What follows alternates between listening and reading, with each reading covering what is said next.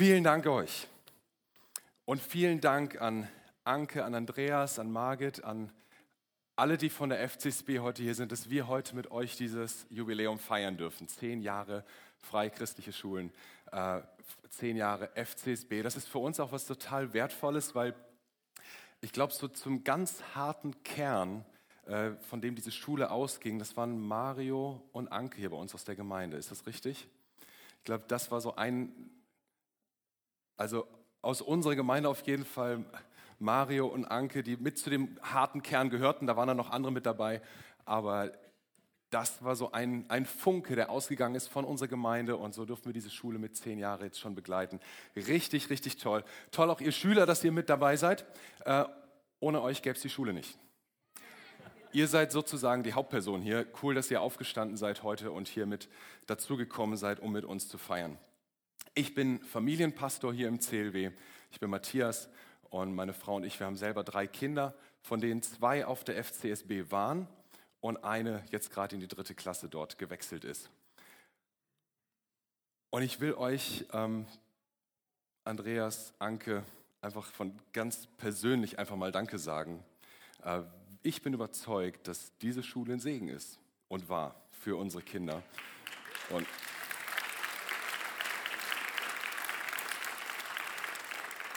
Und ich, und ich bin euch deshalb so dankbar für den Einsatz, den ihr Tag für Tag bringt. Nicht nur ihr, auch eure ganzen Kollegen, Kolleginnen und so weiter. Jeder, der da ist, weiß ich, ähm, dass ihr unsere Kinder auf ganz vielfältige Weise fördert, dass sie fit sind im Leben. Ne? Ihr seht das hier, ich habe heute das FCSB-T-Shirt an. Das ist der Slogan, fit im Leben. Für meine Frau und ich war das nicht selbstverständlich, unsere Kinder auf einer christlichen Schule anzumelden. Ganz ehrlich, wir haben uns da intensiv Gedanken gemacht. Man kann ja auch sagen, naja, das ist so weit weg, der lange Schulweg, die lange Anfahrt. Ähm, die Freunde sind überall verstreut. Ist das nicht vielleicht eine christliche Blase, wo wir unsere Kinder da reinsetzen? Ist das nicht ein bisschen zu fromm? Was soll man da machen? Also es sind schon ernsthafte Gedanken, wenn man sein Kind dort anmelden will. Die sollte man sich auch machen. Die Gedanken, die sind auch erlaubt. Für uns war am Ende aber ganz klar, doch, das ist die richtige Entscheidung für FCSB. Warum? Weil wir wussten, dort werden richtig gute Werte von Anfang an geprägt. Das, das war für uns der ausschlaggebende Punkt. Und das ist am Anfang gerade so wichtig in den ersten Jahren in der Schule. Ich kann mich noch richtig gut an meine erste Klassenlehrerin Frau Regul erinnern. Wer kann sich noch an seine erste Klassenlehrerin oder Klassenlehrer erinnern? Schaut mal, wie viele. Also Frau Regul ist, ich weiß nicht mehr genau, als ich in die zwei, dritte oder vierte Klasse gekommen bin, glaube ich, ist sie in Rente gegangen. Das heißt, als ich sie hatte, hatte sie schon ein paar Jahrzehnte Beruf als Lehrerin hinter sich.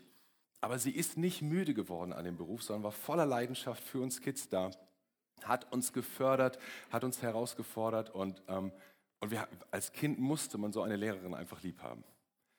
Und die hat mich geprägt, würde ich sagen.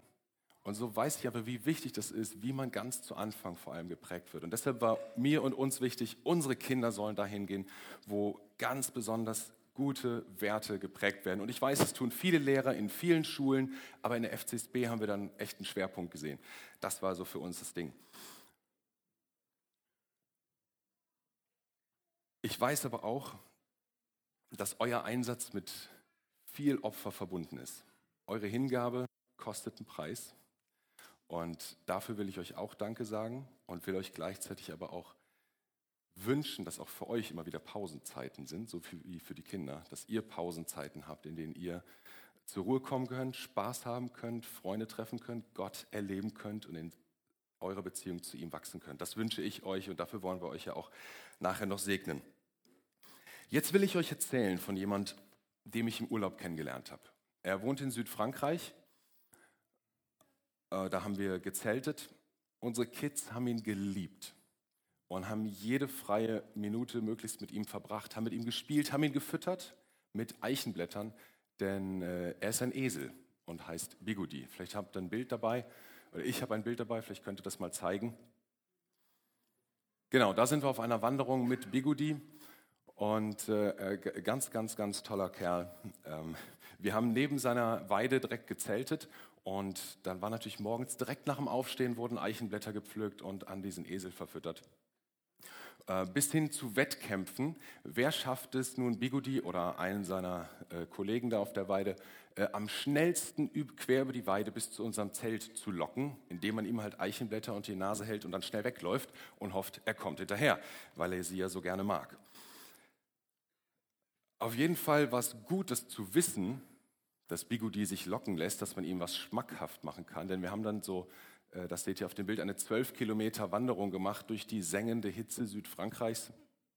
Und da war das von Vorteil, wenn man wusste, man kann so einen Esel auch mal ein bisschen locken und ihm was schmackhaft machen mit Eichenblättern. Warum erzähle ich euch von Bigudi? Weil ich glaube, wir können was von ihm lernen. Und ähm, er ist ein Beispiel dafür, was wir als Eltern und auch als Schule FCSB für unsere Kinder erreichen wollen, was wir ihnen bieten möchten. Wir möchten ihnen etwas Gutes schmackhaft machen. Ich glaube, das möchten alle Eltern, das möchten wir als Schule. Wir möchten ihnen etwas Gutes schmackhaft machen, sie auf einen guten Weg führen. Wenn du dich jetzt fragst, was das alles mit dir zu tun hat, der Esel, die Schule und all das, du bist froh, dass du Schule hinter dir hast oder wie auch immer, äh, wenn du dich jetzt fragst, was soll das alles, schau mal, jetzt bist du schon einmal hier heute Morgen, warum auch immer.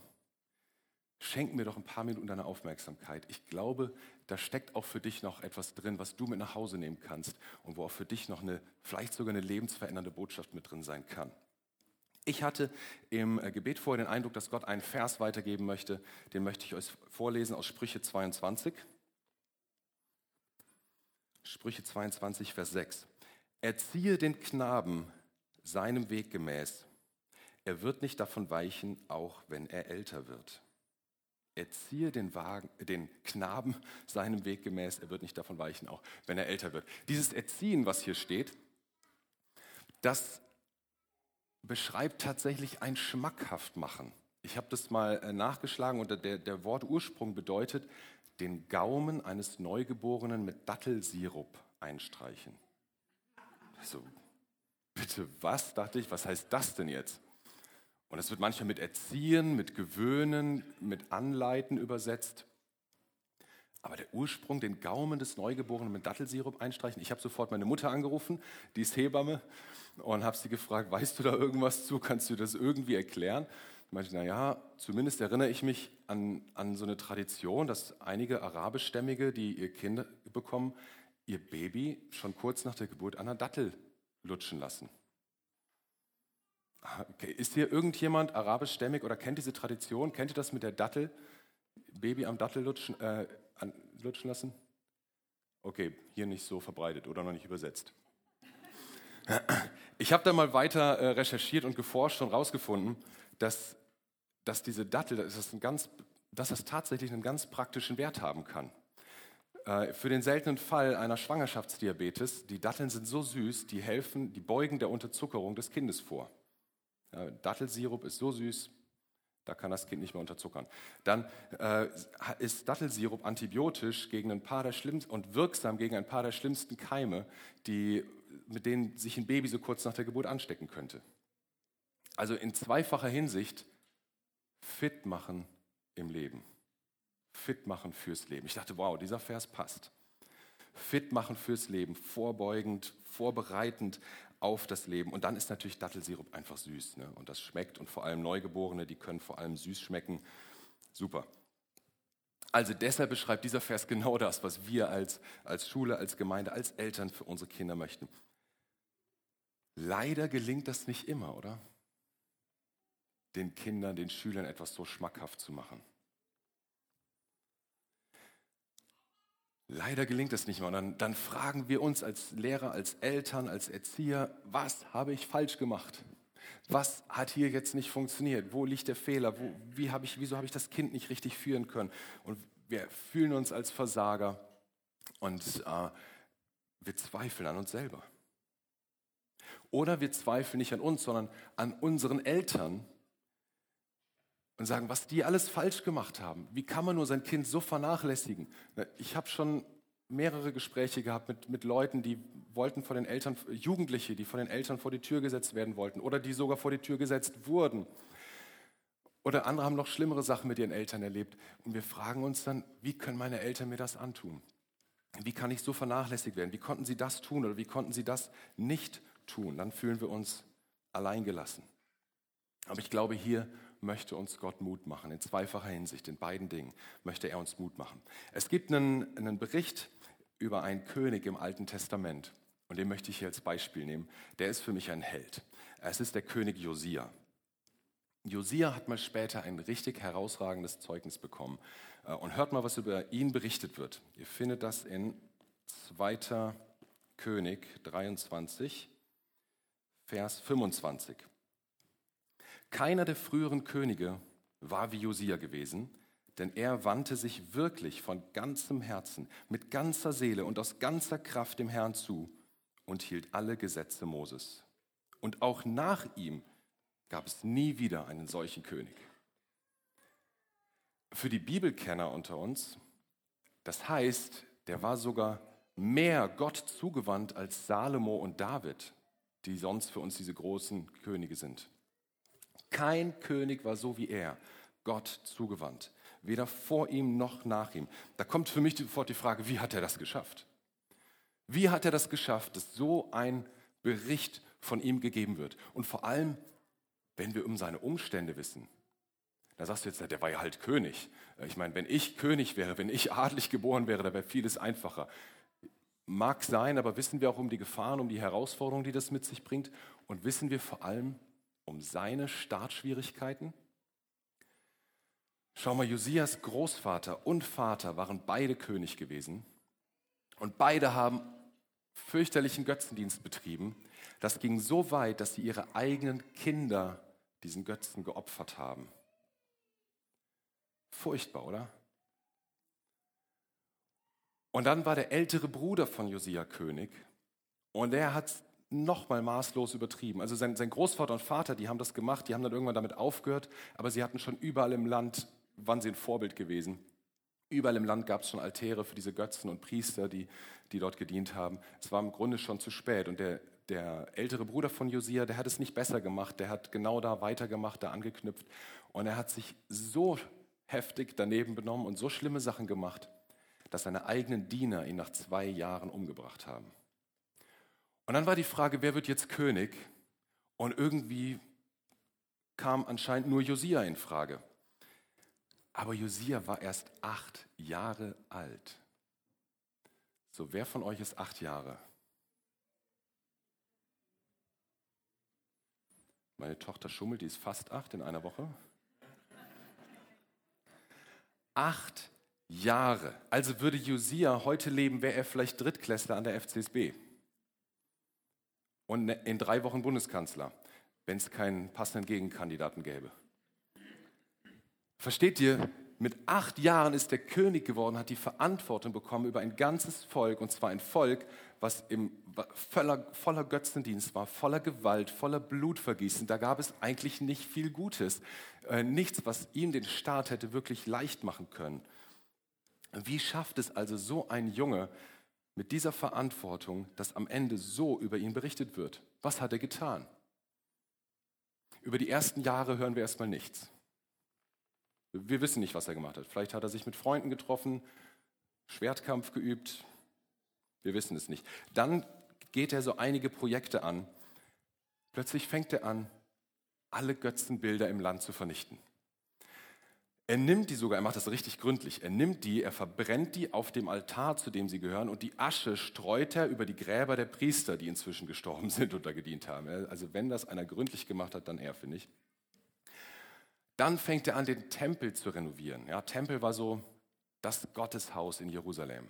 Und das war ein bisschen runtergekommen, sah nicht mehr besonders attraktiv aus, äh, alles verstaubt. Und er hat gesagt, so, das wird jetzt renoviert, hier haben wir Geld, los geht's. Und dann finden sie bei den Renovierungsarbeiten eine Schriftrolle, wo was ganz Wichtiges drinsteht. Etwas mega Wichtiges, was einfach lange, lange, lange vergessen war. Stell dir vor, das wäre so, wie wenn bei euch in der Schule auf einmal Multiplikation vergessen worden wäre. Und dann auf einmal die Eltern räumen den Klassenraum auf und misten aus und da fällt ihnen ein verstaubtes Mathebuch in die Hand und sie schlagen auf und blättern neugierig und sehen Multiplikation. Davon haben wir lange nicht mehr gehört. Irgendwie, das fehlte hier. Und dann rennen sie zu Frau Kuhls und sagen, Frau Kuhls, äh, was ist mit der Multiplikation? Und Frau Kuhls ist ganz entsetzt. Ja, das haben wir ganz vergessen. Und was glaubt ihr, was die machen würde? Sofort die ganze Schule in die Aula und sofort allen erklären, was Multiplikation ist. Jetzt sagst du vielleicht, naja, eigentlich wäre das gar nicht so schlecht, wenn wir Multiplikation vergessen. Aber ich sage dir doch, das wäre ganz schlecht für dich, denn stell dir vor, deine Eltern vergessen mal sechs Wochen lang das Taschengeld auszuzahlen. Wie willst du dann ausrechnen, wie viel du kriegst? Du brauchst Multiplikation, glaub mir. Es war also etwas genauso wichtig wie Multiplikation, genauso wichtig war das, was sie in dieser Schriftrolle gefunden haben. Denn hier ging es um ein Fest was sie Gott zur Ehre immer wieder feiern sollten. Gott hatte das Volk aus der Sklaverei, aus der Gefangenschaft befreit und sie sollten ihm immer wieder Danke sagen dafür und sich daran erinnern auch, was er da Gutes getan hat. Und dieses Fest war schlicht vergessen worden. Und jetzt sagt Josia genau das, was Frau Kulz tun würde. Er ruft das ganze Volk zusammen, erklärt ihnen, was wir vergessen haben, wie das zu feiern ist. Und alle, die sich, das nicht leisten können, die kriegen noch die, die, den Braten für das Fest geschenkt von ihm und seinen Kollegen. Und er sorgt dafür, dass alle, wirklich alle mitfeiern können. Also Josia ist für mich ein Held. Der hat wirklich aufgeräumt. Der hat etwas wiederhergestellt. Insofern war er vielleicht auch könnte fast sagen Pionier. Er hat etwas zurückgeführt, wieder zu etwas Ursprünglichem, was aber völlig vergessen war. Aber Pionier-Predigtreihe beginnt nächste Woche mit, mit Mario. Könnt ihr euch schon mal darauf freuen. Für mich ist Josia ein Held, weil er unter miesesten Voraussetzungen es geschafft hat, etwas Gutes zu machen, einen richtigen Weg zu wählen. Wie konnte ihm das gelingen? Auch wenn wir es nicht lesen, gehe ich davon aus, dass er gute Berater Lehrer, Mentoren hatte. Aber die hatten auch seinen, seinen Bruder, seinen Vater, seinen Großvater. Die werden alle so Mentoren, Lehrer oder wie auch immer gehabt haben. Und trotzdem haben sie sich völlig falsch entschieden. Josia aber hat sich für das Gute entschieden. Da haben ihm Leute das Gute schmackhaft gemacht, haben ihm Hunger gemacht auf mehr Gutes und er hat sich dafür entschieden. Es war seine Entscheidung letztendlich. Äh, noch ein Bibelvers aus 2. Chronik, wo über ihn berichtet wird. 2. Chronik 34, Vers 2. Da lesen wir. Er tat, also Josia, tat, was dem Herrn gefiel, folgte dem Beispiel seines Stammvaters David und ließ sich in keiner Weise vom rechten Weg abbringen. Er ließ sich in keiner Weise vom rechten Weg abbringen. Ich sehe hier in dem Josia zwei Dinge, die wir von ihm lernen können. Zwei Dinge, äh, die uns Mut machen können. Und einmal möchte ich uns Mut machen als, als Lehrer, als Erzieher, als Eltern und sagen, ja, wir wollen unseren Kindern das Gute schmackhaft machen. Wir wollen sie vorbereiten, dass sie fit im Leben sein können. Wir wollen ihnen gute Grundlagen, einen guten Start ermöglichen. Das wollen wir und das ist ein richtig wichtiger Baustein in dem Leben unserer Kinder. Und doch dürfen wir wissen, unsere Kinder treffen ihre eigenen Entscheidungen und sind selber dafür verantwortlich. Und wir dürfen sie segnen und für sie beten und all das, dass sie einmal sich für das Gute entscheiden werden, so wie Josia. Und wir dürfen aufhören, uns selber zu verklagen oder uns Vorwürfe zu machen, dass wir versagt haben, weil jeder Mensch, auch deine Kinder, deine Schüler, ihre eigenen Entscheidungen treffen, für die sie selber verantwortlich sind. Sondern wir dürfen sie einfach segnen und Gott anbefehlen. Manchmal ist es so, wie mit dem Esel Bigodi. Wenn der wirklich nicht will, dann steht der wie einbetoniert. Und da muss man ihn im wahrsten Sinne des Wortes auch mal stehen lassen. Ich konnte den keinen Zentimeter bewegen, wenn er nicht wirklich wollte. Wenn er wirklich stehen bleiben wollte, dann blieb er stehen. Keine Chance. Und so hat der Esel seinen eigenen Kopf, seine eigene Entscheidung und die müssen wir jedem Menschen zugestehen, auch unseren eigenen Kindern. Das andere aber, glaube ich, wo Gott uns Mut machen möchte, ist, dass egal wo du gerade bist, in welcher Lebensphase. Ob du gerade Schüler bist, ob du Elternteil bist, ob du gerade in Rente gegangen bist, ob du Lehrer bist, was auch immer, völlig egal, wo du gerade im Leben stehst. Gott will dir mit dieser Geschichte von Josia Mut machen, gute Entscheidungen in deinem Leben zu treffen. Du kannst gute Entscheidungen treffen, dir das Gute schmackhaft machen lassen, wenn du sein Wort liest, durch seinen Heiligen Geist. Und du kannst dich entscheiden für das Gute in deinem Leben. Lasst uns die Schwierigkeiten, die jeder von uns hat, Lass uns die Startschwierigkeiten, die wir erleben, nicht länger als Ausrede nehmen und sagen, naja, ich kann halt nicht anders, ich muss mich daneben benehmen, ich, äh, ich kann nichts Gutes machen, es, hier aus meinem Leben, aus meiner Situation kann nur Schlechtes kommen. Nein, das ist nicht wahr, sondern lass uns dafür entscheiden, das Gute zu wählen. Wir brauchen dafür Gottes Kraft, wir brauchen seinen Heiligen Geist, dass er uns dafür stärkt, dass er uns dafür ausrichtet, dass er uns dabei hilft, aber es ist unsere, es ist deine Entscheidung, dich immer wieder dafür zu entscheiden, dich von nichts, so wie Josia, wie, das, wie wir es gerade gelesen haben, von nichts, von keiner Sache vom Weg abbringen zu lassen, den Gott für dich vorbereitet hat. Denn er hat einen Weg für dich vorbereitet. Das heißt, egal wie alt du bist, egal du, wo du stehst, ich will dich heute herausfordern, schau Josia an. Nimm ihn zum Vorbild, auf so einem Heldenweg zu gehen. Egal wie die Umstände sind oder waren, Entscheide dich, diesen Heldenweg zu gehen, dich für das Gute zu entscheiden, es dir schmackhaft machen zu lassen, so wie Josia auf die guten Vorbilder zu schauen. Und dafür ist es wirklich nie zu spät. Josia hat mit acht Jahren damit angefangen, aber du kannst auch mit 80 Jahren damit anfangen. Du kannst 10.000 Schritte von Gott weg sein, es ist nur ein Schritt zu ihm zurück. Es ist deine Entscheidung, ob du seine Vergebung annehmen willst, ob du seine Liebe annehmen möchtest. Du kannst heute dich entscheiden, auf diesen Weg, auf diesen Heldenweg mutig voranzugehen. Allen Umständen zum Trotz konnte er sein Umfeld verändern und das konntest du auch. Das kannst du auch. Warum? Weil Gott alles tut, was notwendig ist, weil er dir Heiligen, seinen Heiligen Geist gibt, weil er dich befähigt. Er ist es. Lasst uns, wenn wir, wenn wir Schule sehen, wenn wir Kindergarten sehen, wenn wir Schüler sehen, lasst uns an Josia denken. Lasst uns äh, sie nicht als irgendwen betrachten, sondern lasst uns daran denken, boah, hier ist ein Drittklässler König geworden und hat sein Volk gut geführt. Wer weiß, was aus den Drittklässlern, die eben aufgezeigt haben, mal wird.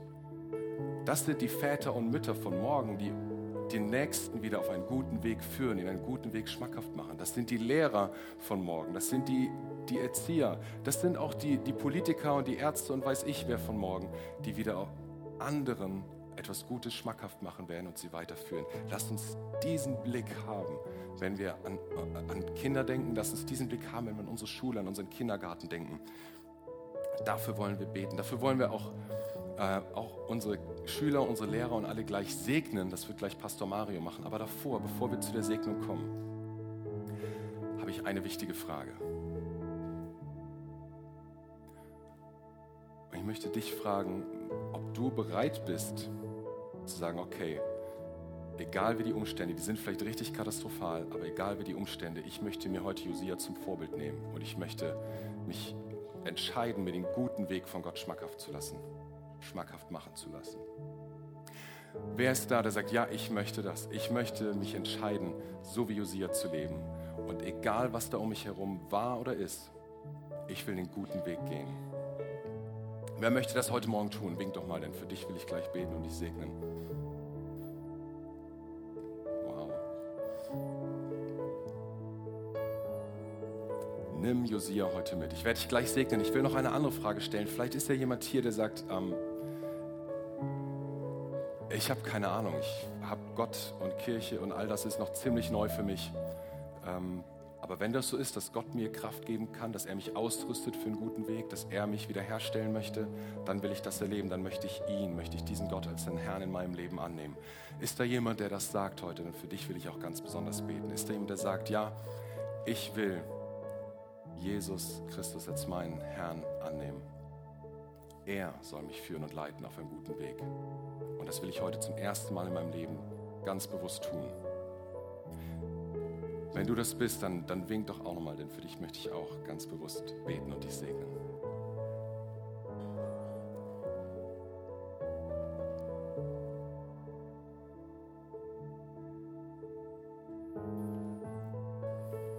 Okay, danke. Ist da noch jemand, der sagt, ja, dafür möchte ich mich heute entscheiden?